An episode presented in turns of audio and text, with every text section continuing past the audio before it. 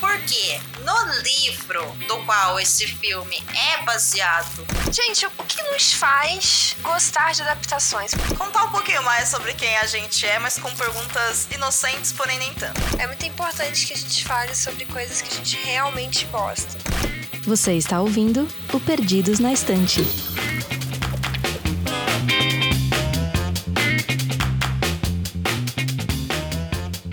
Ouvintes, estamos de volta. Eu sou a Domênica. E eu sou a Amanda. A Mandinha está aqui comigo e estou aqui com a Mandinha pra gente fazer aquele episódio gostosinho, assim, bem pra começar o ritmo de ano novo, falando sobre o melhor de 2023. Aquele ano que a gente acabou de sair, mas que teve muita coisa legal, né, Amandinha? Pô, teve. Teve muita gravação sobre muita coisa legal também, né? Teve, teve. A programação de 2023 do Perdidos na Estante foi uma delícia de fazer. Tem vários episódios bacanas, ainda que a gente não pôs, né? Os episódios que a gente mais gostou de gravar. Não poderia ter colocado. É verdade, é verdade. Maravilha, amiga. Então, se você estiver preparada, eu acho que a gente pode começar o episódio com aquela sessão de beijo pra quem a gente ama. Pra já começar o ano novo assim, ó, com muito amor no coração. Topa? Ai, quero, vamos.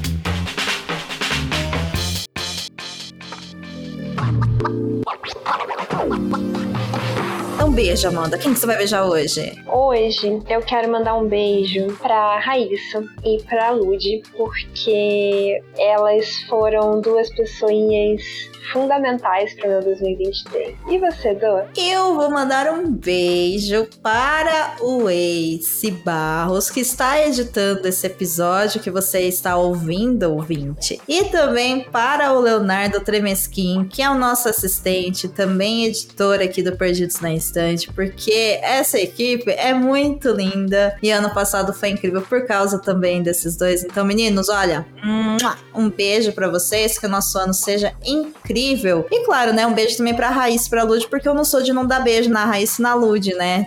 Tem que dar, porque são duas fofas. Eu quero reforçar o beijo no Ace e no Léo também, que realmente fazem um trabalho incrível pra gente aqui e contribuem demais com Perdidos, mesmo nos bastidores. Sim, sim, com certeza. E ouvinte, até dando aqui um recadinho de início do episódio, talvez você esteja percebendo que o áudio da Mandinha não está tão bom quanto nos episódios anteriores. Nós estamos com alguns problemas técnicos causados por empresas privatizadas do Rio de Janeiro. Olha só. Então, pro próximo episódio, cujo tema a Mandinha já vai falar qual é. Qual é o próximo episódio, amiga? Ai, meu Deus, o próximo episódio já é do Percy Jackson. O próximo episódio é o Mid-Season de Percy Jackson, onde a Mandinha vai analisar os quatro primeiros episódios da série que tá na Disney Plus, que você pode já assistir para se preparar pro episódio da semana que vem. E até lá, o áudio dela vai estar tá melhor. Mas nesse episódio você aguenta essa característica, porque o Léo fez o melhor que ele pôde, sabemos disso. E vem com a gente, porque a gente tem uma lista do melhor que aconteceu, do melhor que a gente leu e do melhor que a gente assistiu em 2023 para você também se inspirar aí nas suas férias e nesse ano de 2024 para colocar sua lista aí de leituras e de coisas para assistir à sua frente e consumir com o seu prazer, ao seu tempo, como a gente falou no episódio da semana passada, né? Nada de meta fechada, mas meta de coração que a gente gosta de indicação e a gente sabe que vocês também amam esse tipo de episódio. Então, bora indicar, Mandinha. Bora indicado.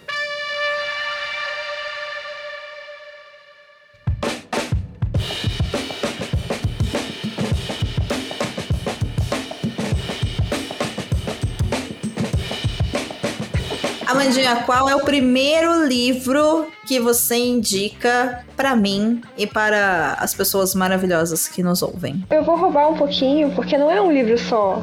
São mais Eita. de 30.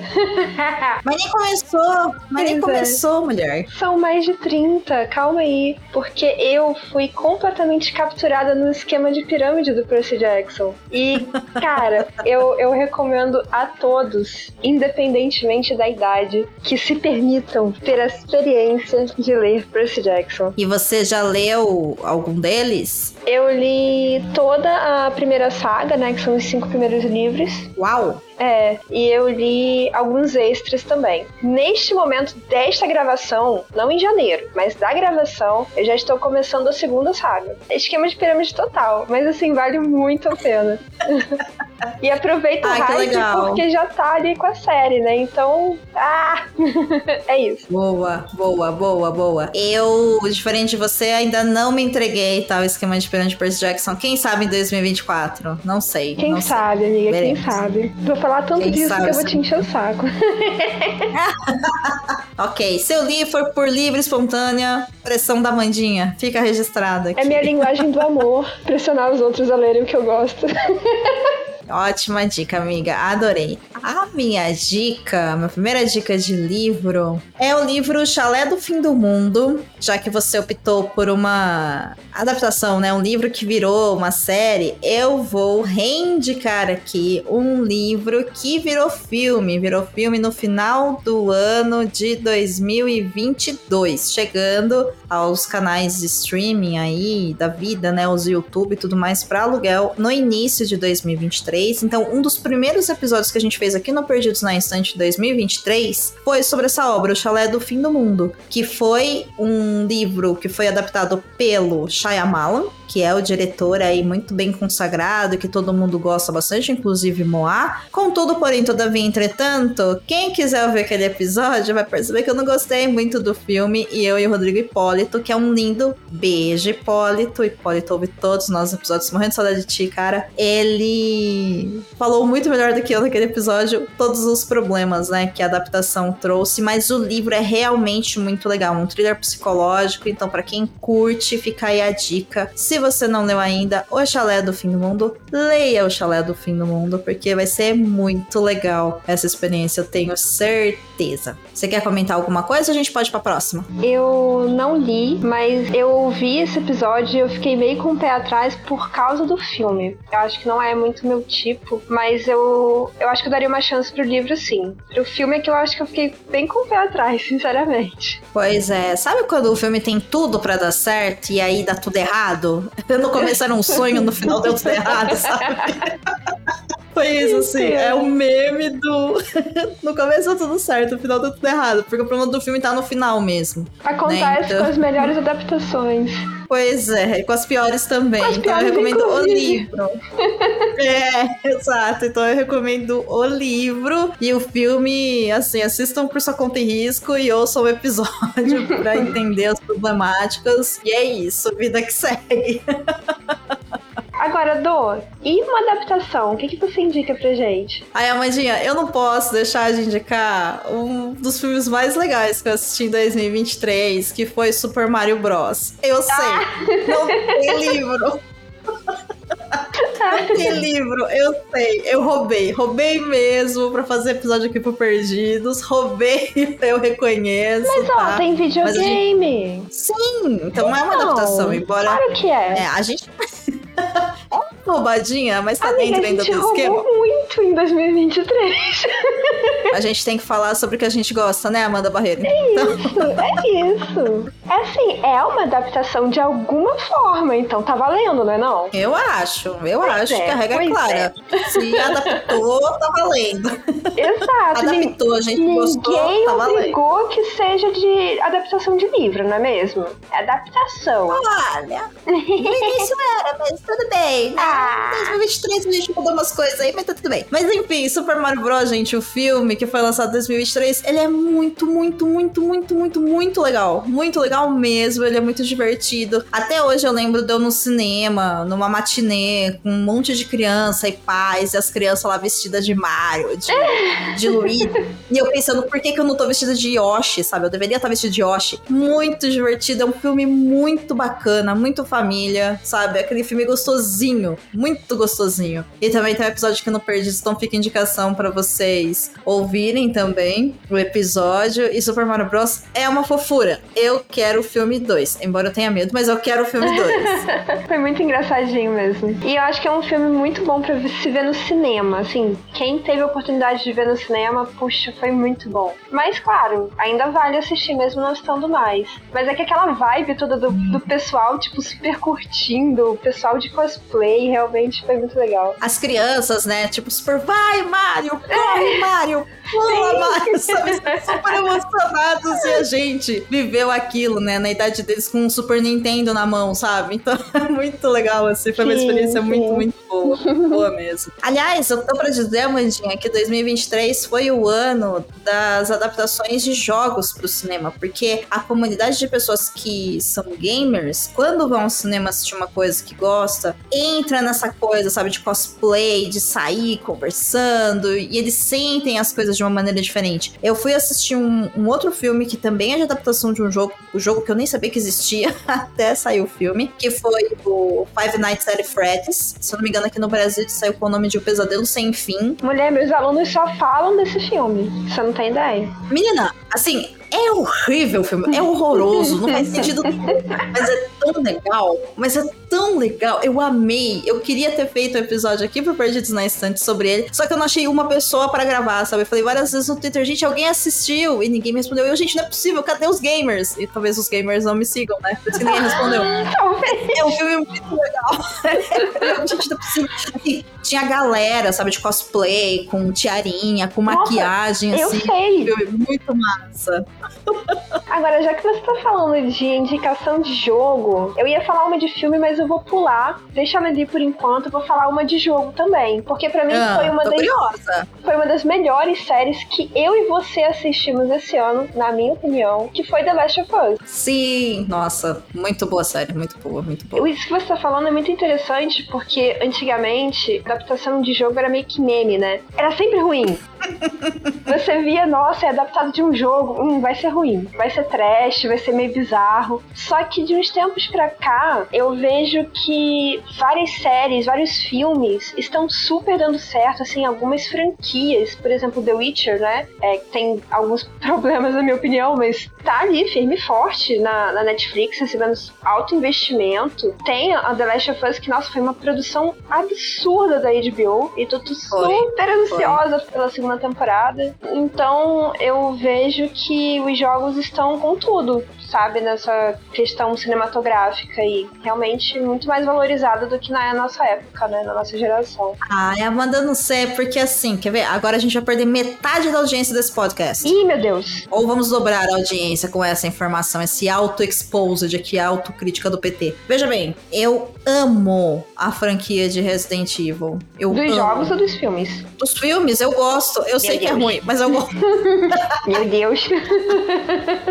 Eu fiquei muito decepcionada, inclusive no dia de Halloween a gente fez indicações, né, de desindicações, as piores adaptações que o cinema já fez ou a TV já fez de obras, de jogos, livros, e lá nós indicamos o, o filme do Silent Hill. Sim, E realmente, gente, é horroroso, assim. Ele tem. Nossa, aquele filme é a cartinha do que não fazer. nossa, sabe? eu Tudo tenho que vergonha alheia errado, desse filme. eu também tenho, eu também tenho. E nem era tão difícil de fazer, sabe? É, pouquíssimas mudanças de roteiro dele já faria ele virar uma outra coisa, né? Mas enfim. E o do Resident Evil, eu gostava. Qual foi a minha surpresa quando eu assisti sabendo que era ruim? Mas eu falei, vou dar uma chance, porque às vezes eu faço isso comigo, sabe? Eu adoro um guilty pleasure. e aí eu fui assistir o Resident Evil Welcome to Raccoon City, que é o bem-vindo, né? A, a Raccoon City, que, se eu não me engano, tá na HBO. E assim, a, a ideia deles foi fazer o quê? Tá bom, gente, vocês não gostaram da franquia, né? Da Mila Djokovic, então a gente vai fazer com os personagens reais do jogo. E aí tem nesse. quase um live action, né? Enquadramento perfeito, assim, da cena do jogo, sabe? Certinho, assim, igualzinho. É lindo de ver. Mas o final, amiga do céu, é tão ruim que não é nem guilty pleasure, só é ruim mesmo. É tortura Ele mesmo. é ruim. Não, amiga, ele dá a volta, passa pelo Guilty Pleasure e fica pior, sabe? Ele não consegue parar, assim, ele vai embora, assim. É muito ruim, é muito ruim. Não tem Good Pleasure, só é ruim mesmo. Então, assim, eu gosto de Resident Evil, então sou meio suspeita, né? Mas eu concordo contigo, tem coisa boa, assim, The Witcher, The Last of Us, vai bem. Eu gosto assim, a gente é, se propõe a dar indicação, mas faz umas desindicações no meio do caminho também, né? A gente tá indicando pra todos os gostos. Gosta de coisa ruim? Aqui tem indicação. Gosta É. de Pleasure? Aqui tem indicação. Quer coisa boa? Tem indicação também. Justo, Então, é um público diverso. justo. Só indicamos o que assistimos e consumimos, entendeu? Aqui ninguém dá opinião sem ter tido prazer ou sofrimento envolvido, não. A gente é fiel à audiência, entendeu? É isso aí. Mas, cara, The Last of Us foi, assim, uma produção. Putz, eu fiquei encantada. Eu não, não tinha jogado ainda, assim, ainda não joguei. Até o momento ainda não tive a oportunidade de jogar. Mas eu tô fascinada pela série e super hypada pra próxima temporada. Dá até medo de ter tanto hype, mas tô. Vai atrasar, Mandia, porque nós tivemos a greve dos roteiristas em 2023. Então, algumas produções já atrasaram. E ele já tinha contrato assinado de outras produções. Então, eu vi algumas reportagens falando que The Last of Us, a temporada 2, vai dar uma atrasada por causa disso. Então, a Uh. previsão de lançamento é 2025. Embora eu já tava esperando pra 2025 mesmo, né? Porque a HBO normalmente lança essas grandes estreias de dois em dois anos, né? É, eles são meio Então, assim, lentinhos, né? É. Mas Se tá for bom, 2025, tá no lucro. Se Tamo fizer lucro. bem feito, se fizer bem feito, tá A gente valendo. espera. Pois é, Uhum. exatamente, exatamente. E o segundo ano do jogo, né, o The Last of Us 2, eu, eu, eu não sou muito fã dele, não. Assim, eu acho que ele entra numa bad trip, sabe? Então, né, assim, não sei como é que vai ficar isso na adaptação, assim. Eu me fico um pouco incomodada, sabe? Mas vou assistir porque eu sou dessas, né? Pedro Pascal. Então eu vou assistir. Deus. Não, eu gosto, eu gosto. Mesmo assim, mesmo tendo uma bad trip, eu gosto. E, poxa, eu acho que super vale a pena ver uma, um jogo que eu sei que é muito querido pelos fãs, né, tem uma fanbase bem forte, é, sendo adaptado de uma forma bem justa na TV, sabe? E não é fácil, porque requer ali uma, um grande número de CG e tudo mais. Sempre que adapta jogo, tem essa questão, né, das CGs e tudo mais. Mas eu gosto que o The Last of Us, inclusive, não precisa exagerar, porque a série foca muito mais no lado humano, né, como a gente já falou naquele nosso episódio que a gente gravou. E isso permite que eles brinquem mais com o drama, né, de ali daquela questão de sobrevivência e como tá a humanidade e tudo mais. Então isso me pega bastante. Vamos aguardar as cenas dos próximos episódios. Vamos aguardar.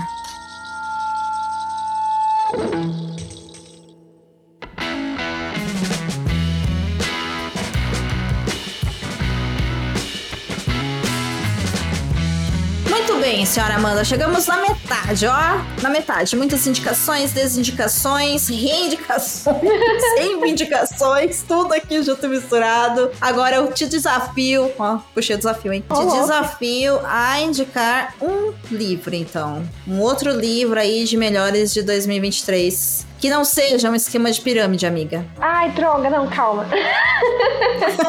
não, tudo bem. Não é um esquema de pirâmide, mas também não é um livro único. Só que eu tô Eita, colocando nós, ele mas leu aqui... bastante, hein? Eu tô colocando ele aqui porque, na verdade, eu li esse livro, que é o último livro dessa série, em 2023. Eu já recomendei umas duas ou três vezes aqui no Perdidos, mas eu nunca é demais falhar a palavra de Cristal Davos por aí. Então eu quero indicar novamente a série da Face Espelhos, porque o final me deixou completamente de ressaca e apaixonada e louca da vida, e eu obriguei três pessoas a lerem este livro. Então é isso, ouvinte. Estou obrigando vocês também. Leiam A Face Domênica, você Não também, li. amiga.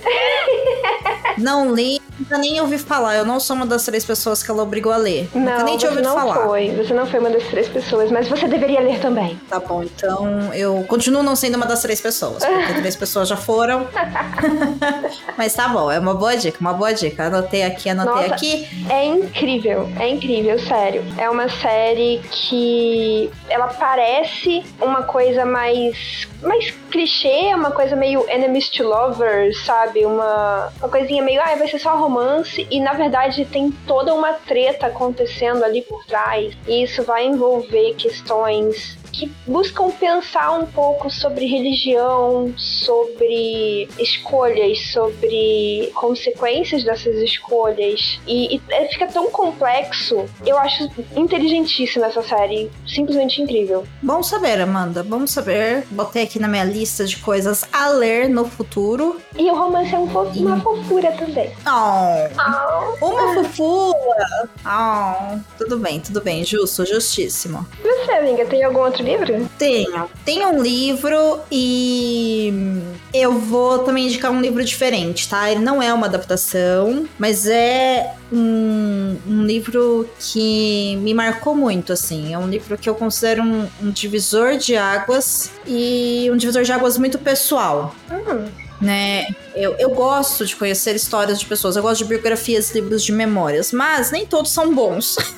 Tem os que são bem né, difíceis de ler. E em 2023, eu tive a oportunidade de ouvir, né? Eu consumi esse livro em formato de audiobook, narrado pela deusa Viola Davis, o seu livro de memórias chamado Find Me, que ficou aqui no Brasil, se não me engano, como Em Busca de Mim. Aham. Pra quem quiser ouvir, né, só tem inglês pra ouvir, que é narrado por ela mesma, então é uma experiência realmente incrível, né? Você poder ouvir a Viola falando da própria história, né? Ele tá disponível na Storytel, que é um aplicativo de audiolivros, e você consegue fazer lá um plano básico onde você tem sete dias grátis para ter acesso a todo o acervo deles. Então dá para você ouvir esse livro e outros livros, né? E em Find Me, ou Em Busca de Mim, ela conta a história de vida dela sabe? Então, assim, é um livro muito pesado. Mas, amiga, esse livro também foi publicado aqui, não foi? Foi. Ah, tá. Pois, existe uma tradução dele que ficou em busca de mim aqui no Brasil, mas eu não sei se ele tem já a versão em audiobook. Ah, sim. É possível encontrá-lo físico, né? Físico, digital, é possível sim, não é caro. E claro que no livro físico, no digital também tem fotos, né? Então é bacana, né, de conhecer esse acervo de fotos selecionados. Mas a história da Viola é uma história bem difícil, assim, de você conhecer,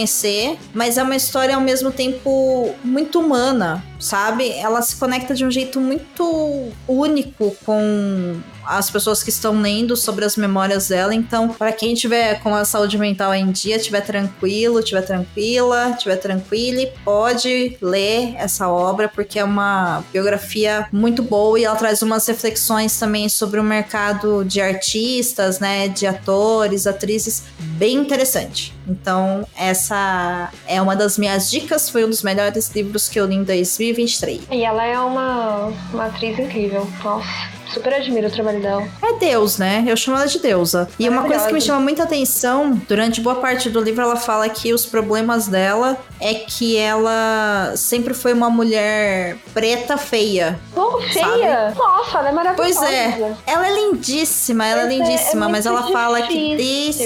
É. Porque assim, a É. gente falar que ela é linda é uma coisa, né? Agora, a pessoa se enxergar dessa forma já são outros 500. É, ela se enxergar e também ela fala muito sobre a questão do racismo que ela sofreu quando ela era criança, né? Tanto por ela Sim. ser extremamente pobre, porque ela era muito pobre mesmo, quanto por ela ser uma menina preta. É, né? tudo Então, contribui pra autoimagem dela, né? tudo contribui. E aí, até fazendo um, um comparativo aqui também, Amandinha, no ano passado também eu li o livro da Britney Spears, né? Que, Ah, se não me engano, sim. é A Mulher em Mim. Aham. E ela é uma mulher branca. Ambas vêm desse mercado, né, artístico, embora uma seja cantora e a outra atriz. E elas vêm de lugares de criação muito diferentes. É, as duas sofreram muitas violências, mas violências distintas, porém violências por serem mulheres. Uhum. Mas essa questão da autoimagem é muito marcante pra mim a diferença como as duas entendem. Porque se de um lado a gente tem a Viola Davis falando que é, a vida dela foi muito difícil porque ela sempre foi uma mulher preta feia, de outro lado a gente tem a Britney Spears falando o quanto que ela foi objetificada por ser uma mulher linda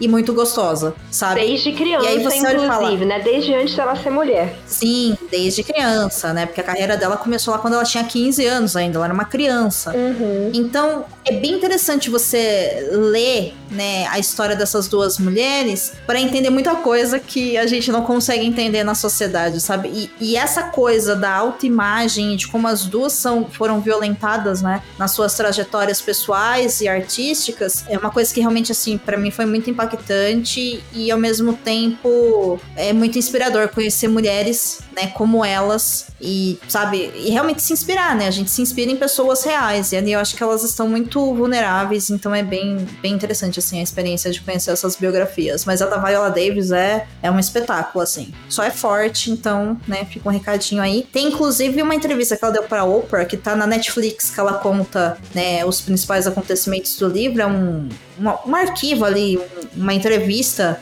Uhum. É, de promoção do livro. Foi assim que eu descobri que esse livro existia. Então, também para quem tiver curiosidade, quiser saber um pouco mais, dá pra assistir esse especial na Netflix para ter uma ideia. Mas é um livro muito bom, muito bom mesmo, assim, muito bom. Ao contrário da Britney Spears, tá, gente? Que é mal escrito e, e é isso. Não, é pessimamente escrito, pessimamente escrito. Mas tudo bem. Mas tudo bem, eu fiquei curiosa de qualquer forma. Dô, saindo um pouco de livro, teve algum outro filme, alguma outra série que você viu que foi adaptação e você queria indicar aqui pra gente? Sim, vou trazer agora uma série quentinho no coração, que é a série Amigas para Sempre. Eu acho que é uma série que vale a pena o pessoal maratonar, que é também uma adaptação. Inclusive, acredito que não vai ter novas temporadas, mas a história do livro continua. Então, fiquem de olho lá na Amazon, que tá sempre tendo promoção desses e-books por preço de bala, assim, por preço de cafezinho, sabe? Sete reais, oito reais o e-book da continuação. Então vale a pena ver e ler, né, o livro e ver a série. E eu acho que ela é uma história muito bonita. A história da Kate da Tully é uma história que deixa um quentinho no coração. Tem episódio aqui no Perdidos na Instante, analisando a série, o final dela, então não vou me alongar. Assistam Amigas para Sempre, que tá na Netflix. E você, Amandinha, você assistiu ou você vai indicar outra coisa? Cara, o Amigas para Sempre, eu vou falar pra você o seguinte, Dô. Ultimamente, a menos que seja pra gente gravar, eu tô evitando assistir série que ainda não acabou. Mas o Amigas para Sempre acabou. Ah, acabou? Ah, então beleza. Sim. Então agora eu posso. Acabou, amiga. São três temporadas. Ah, tá. Eu achei que ia ter mais. Porque eu fico sempre Não. nessa de. Ah, aí eu começo a assistir, aí de repente é cancelado, ou então demora mil anos pra voltar, entendeu? Aí eu, Aham. eu ando meio com preguicinha de ver Justo. série, sabe, com poucas temporadas, que ainda estão sendo lançadas, né? Não, mas beleza. Eu gosto de histórias assim, fofinhas também. Aliás, eu quero indicar um filme dessa vez que foi muito quentinho no coração e foi, na minha opinião, um dos melhores episódios que a gente gravou, Domênica. Eu e você Hum. Que é Hum. Limona. Porque assim, eu também Ah, indiquei sim! Limona pra todo mundo. Eu só estava faltando parar as pessoas na rua e falando, assista Limona. Colocar aqueles, aquelas roupinhas de cartaz. É, eu posso te ajudar? Atrás, assista Nimona. Assista Limona. Cara, eu fiquei tão apaixonada por Nimona, tão apaixonada, que agora já virou até referência, assim, quando eu tô muito empolgada, eu viro pro meu marido, ou pra Lud também, e falo assim, nossa, igual a Nimona. já virou uma referência. E nossa, é tão apaixonante. A gente tem, tem um episódio, né, e esse episódio ficou incrível que a gente gravou, então também não vou me alongar muito, mas é uma adaptação de uma HQ. Nossa, é uma história que é tão, é tão good vibes, né? Apesar dela ser muito triste em alguns momentos, ela passa uma, um aconchego e, eu acho que é uma mensagem tão importante, tão acolhedora, que mesmo com as partes tristes, ela fica tudo bonita. Essa, essa história fica tão bonita, tão. Ai, não sei, eu absorvi completamente aquela mensagem. Ai, é muito bonito mesmo. Nimona foi uma grata surpresa. Foi um filme que a Mandinha me indicou, eu não queria assistir. Mas foi muito coração quentinho, assim, é muito legal, uma adaptação muito legal. Inclusive, amiga, não é uma adaptação, mas eu vou aproveitar esse momento do qual nós estamos gravando para te indicar um filme que nós não tivemos oportunidade de conversar ainda, mas que também é fofinho, assim, não com a mesma temática de Nimona, mas tão fofo quanto, e eu dei muita risada, que saiu no final do ano de 2023 na Netflix, acho que perto ali de dezembro, chamado Léo. Assista Léo, tá? Então, ouvinte, mais uma Léo é indicação. o dos bichinhos. É. É Tá, muito Eu legal. vou assistir, eu vou assistir.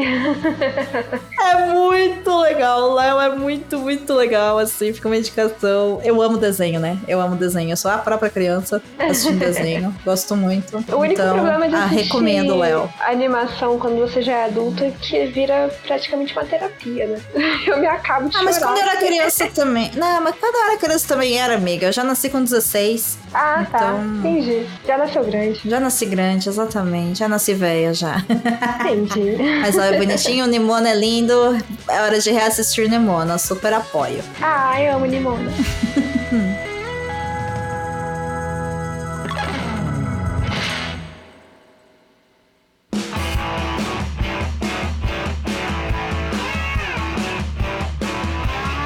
Muito bem, senhora Amanda. E pra gente encerrar esse episódio delicioso, cheio de recomendações de tudo aqui, qual é a sua última indicação? Como é que você fecha os melhores de 2023? Cara, a última não é necessariamente a melhor, mas eu estava esperando por ela, entendeu? Ela estava esperando por mim também, ela só não sabia disso. Que é Hum, a queda da casa de Usher. E Basso, me perdoe, eu sei que não é, não seria a sua escolha, Basso.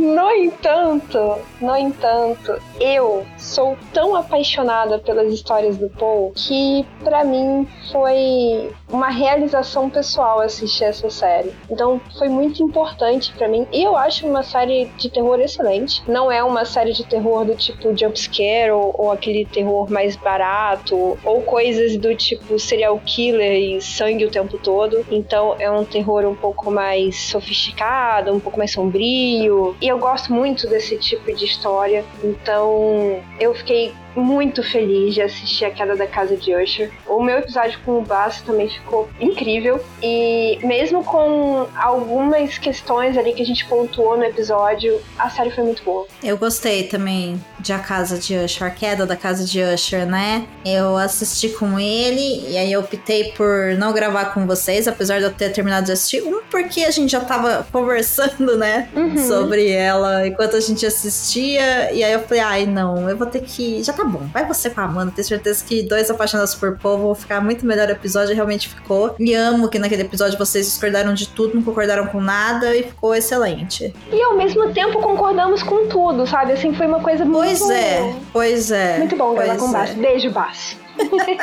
Beijo, Baço. E aí, a queda da Casa de Usher talvez fosse uma das adaptações favoritas dele, sim, viu? Não sei, talvez. É Será? escolher 5 é muito difícil, gente. É pouca. Teve muita coisa boa em 2023, como Teve você falou no mesmo. começo do episódio. Teve mesmo. Nossa, que difícil indicar esse top 5. Tá muito difícil.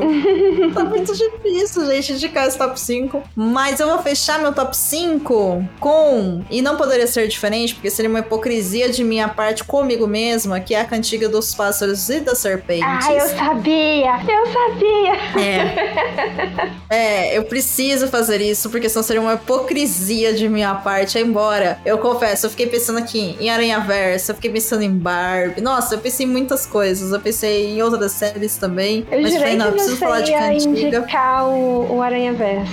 Jurei. Olha, eu pensei, mas como a gente indicou é, adaptação, né? Uhum. A adaptação de animação no bloco anterior, eu falei, cara, indico o Aranha Verso não, mas aqui, deixando bem claro, tá? Entre Cantiga dos Pássaros e das Serpentes e Homem-Aranha no Aranha Verso, se você tiver que escolher um dos dois filmes, assista o Aranha Verso. É muito melhor, assim. Aranha Verso é uma coisa espetacular, assim. É sobre-humano, assim. Ele é belíssimo, ele é lindíssimo, ele é muito divertido. Então, por favor, quem não assistiu, assista. E quem assistiu, respire e reassista, porque é muito bom mesmo. Quero muito ver a continuação. Foi, assim, também uma das melhores coisas que eu vi da minha vida, assim. Não só esse ano, sabe? De 2023. Na minha vida, um dos filmes mais bonitos que eu vi na minha vida. Vale muito a pena. Mas eu preciso falar de Cantiga, porque sou fã de Jogos Vorazes, né? Todo mundo sabe. E depois de ter tido a oportunidade de gravar com a Regiane, né? Tanto sobre o livro, né? Em um preparatório aqui no Perdidos pro Filme, quanto assistir o filme no cinema e conversar com outras pessoas, eu cheguei à conclusão de que no episódio ela havia me perguntado, no primeiro episódio, ela havia me perguntado se eu achava que a Suzane ainda tinha mais coisa pra escrever. E eu falei muito pra ela que eu gostaria que não,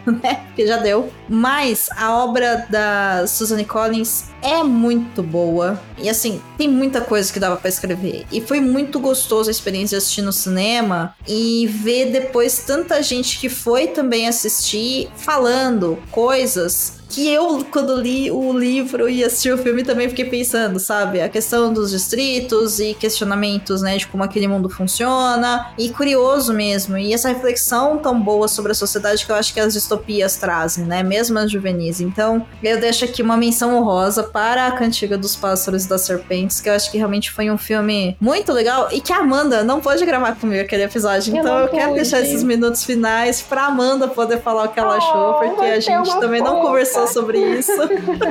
né? Então, desculpa Homem-Aranha, mas o momento é de Amanda Barreira. Amiga, Oh. o que, que tu achou de Cantiga? Cara, o que eu achei. Eu não sou tão fanzoca quanto você, né? Eu gosto de- da trilogia principal. Eu não li a cantiga. E eu fui com uma expectativa, tipo, é, ok, mais um filme. Mas eu fui surpreendida, assim, positivamente. Eu achei o filme um pouquinho longo, pra ser sincera. Eu acho que podia ter sido reduzido ali. Algumas coisas podiam ter sido cortadas.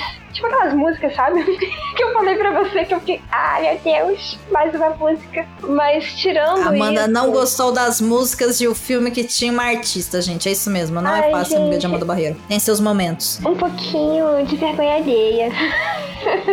mas tirando isso, eu achei o filme muito bom. Não é um 10, obviamente, mas, pô, eu daria uma nota bem justa pra ele. Me surpreendi com uma mensagem que eu senti ser renovada. Desde lá dos Jogos Vorazes, sabe? Porque eu, você falou que distopias trazem essa coisa, mesmo as juvenis, né? E eu te dou a seguinte informação.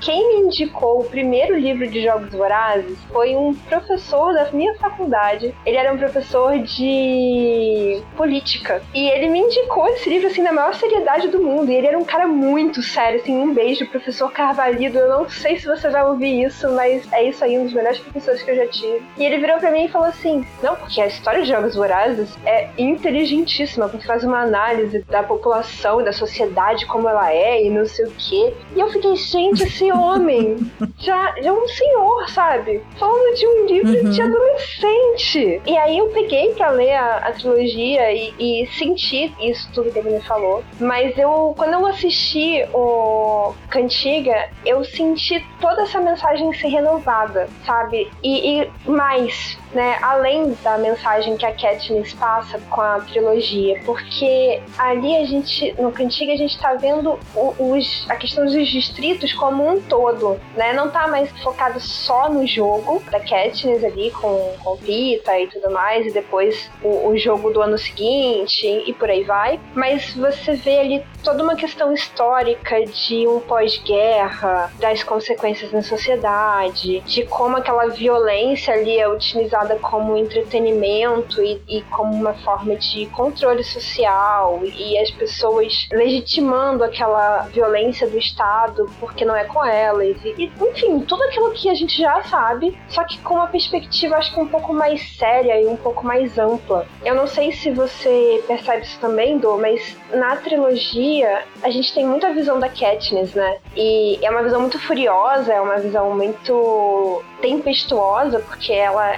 é essa personagem assim mais impulsiva, mas ali quando você tem uma análise fria que é pela visão do Snow, eu acho que a gente consegue olhar com uma perspectiva de análise mesmo, sabe? De ver como é que aquela sociedade funciona e como, como tudo é muito corrompido, tudo muito sujo e, e aquela, aquele jogo de interesses ali da, da capital. Então, é capital que chama, né, amigo? Sim, capital, isso mesmo. Capital. Então, eu gostei des- desse olhar diferenciado pro mesmo universo.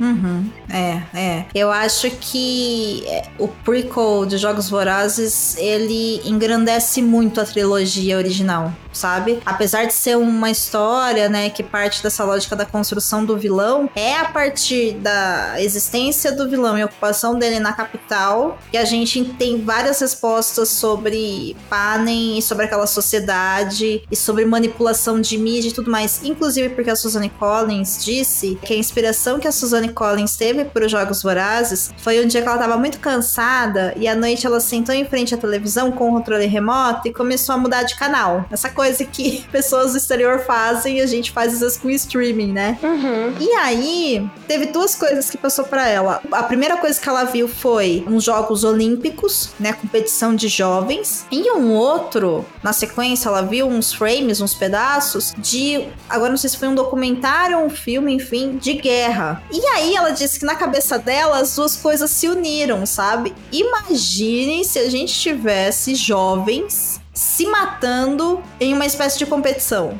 num lugar fechado, eles muito jovens, e dali ela começou, né, a, a desenvolver essa história e a criar o universo que ela criou, né? E eu acho que ela fez críticas e convites a pensar e repensar, né, a sociedade, o consumo da televisão, né? Diferente de Fahrenheit 451, né? Estamos criticando televisão queimando livros, da onde, né? Assim, que, que tiro longe, né? Os Jogos Vorazes, ele realmente faz essa crítica, né, pra gente consumir sofrimento em forma de entretenimento, né? Sim. E eu acho que o Cantiga ele deixa isso muito claro, sabe? Então eu acho que é uma coisa muito impactante, principalmente agora, né? Século XXI, advento da internet, né? Tudo parece né, um espetáculo, sabe? Fotos de gente morrendo e tá ok, né? Não tá ok. Na verdade, a gente volta à política do pão e circo, Sim. que só que no, é, na modernidade, né? Na, na questão ali com. ah, no caso dos Jogos Vorazes, seria um futuro ainda da nossa realidade, né? Então,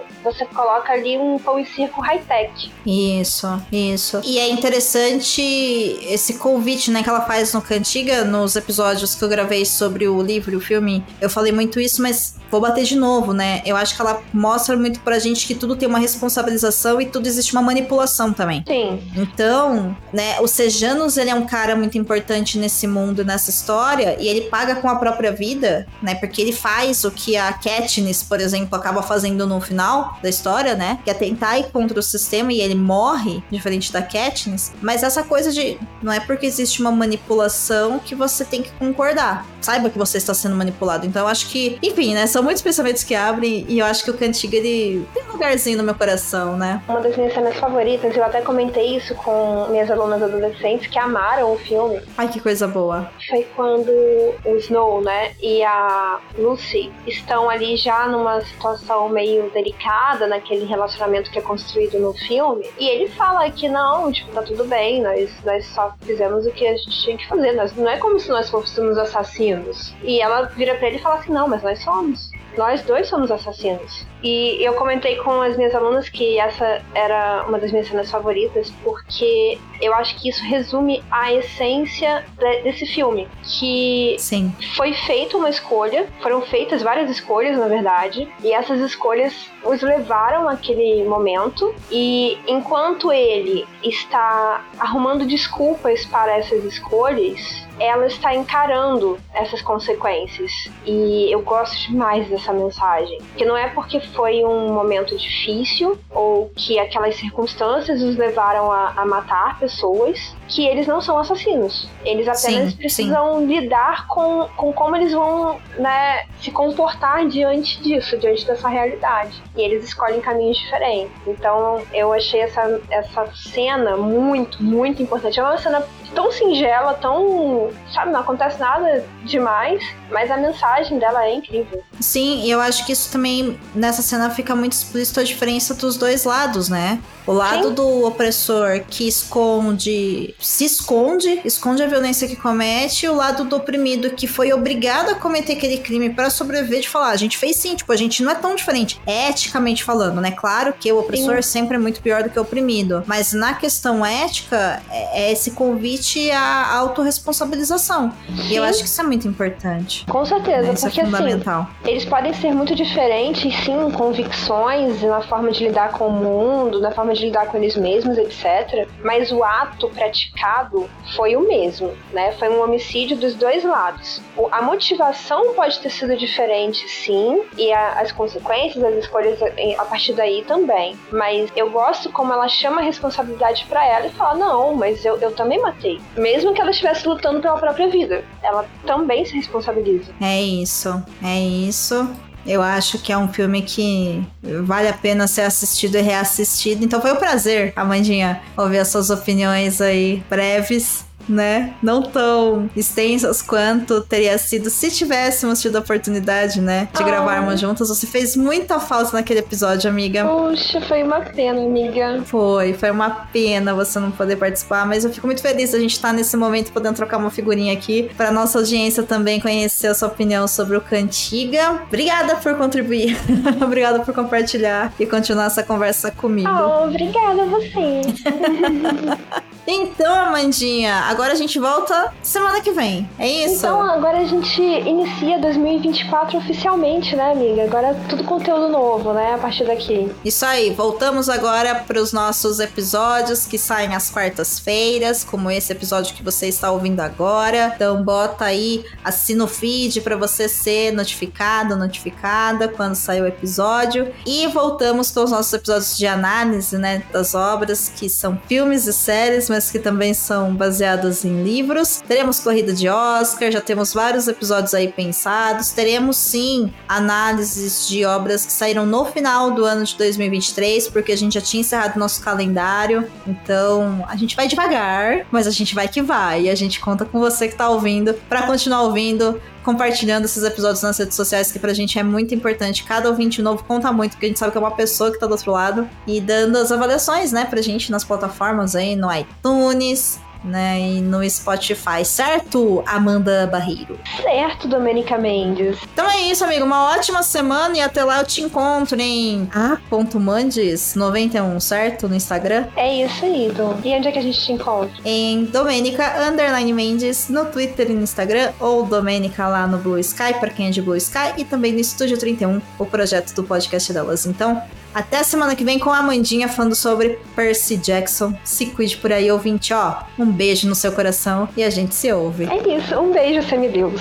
Uh, já começou esquenta.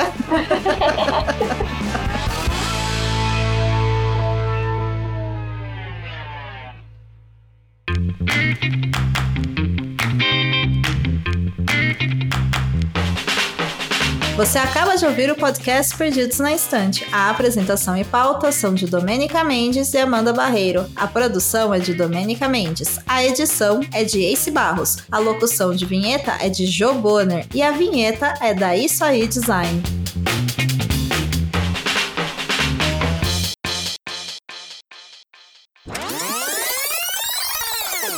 Olha, eu tenho medo da próxima temporada, inclusive já tem indicativos de que ela só vai sair em 2025, né? Por questões Deus, que de triste. contratos de outro. É, porque o Pedro Pascal, o Pedro Pascal, é. ele tá com outros. ele tá com outros projetos e esses projetos estão entrando em conflito de agenda com a produção do The Last of Us, porque inclusive a gente teve a guerra de roteirista em a guerra. A, a gente Bem que podia ter sido uma, uma guerra artística, enfim, a gente teve. Ai, meu Deus do céu. Esse só pode cortar e pôr no final. Porque nós tivemos a. A greve. Como chama? Greve. A greve.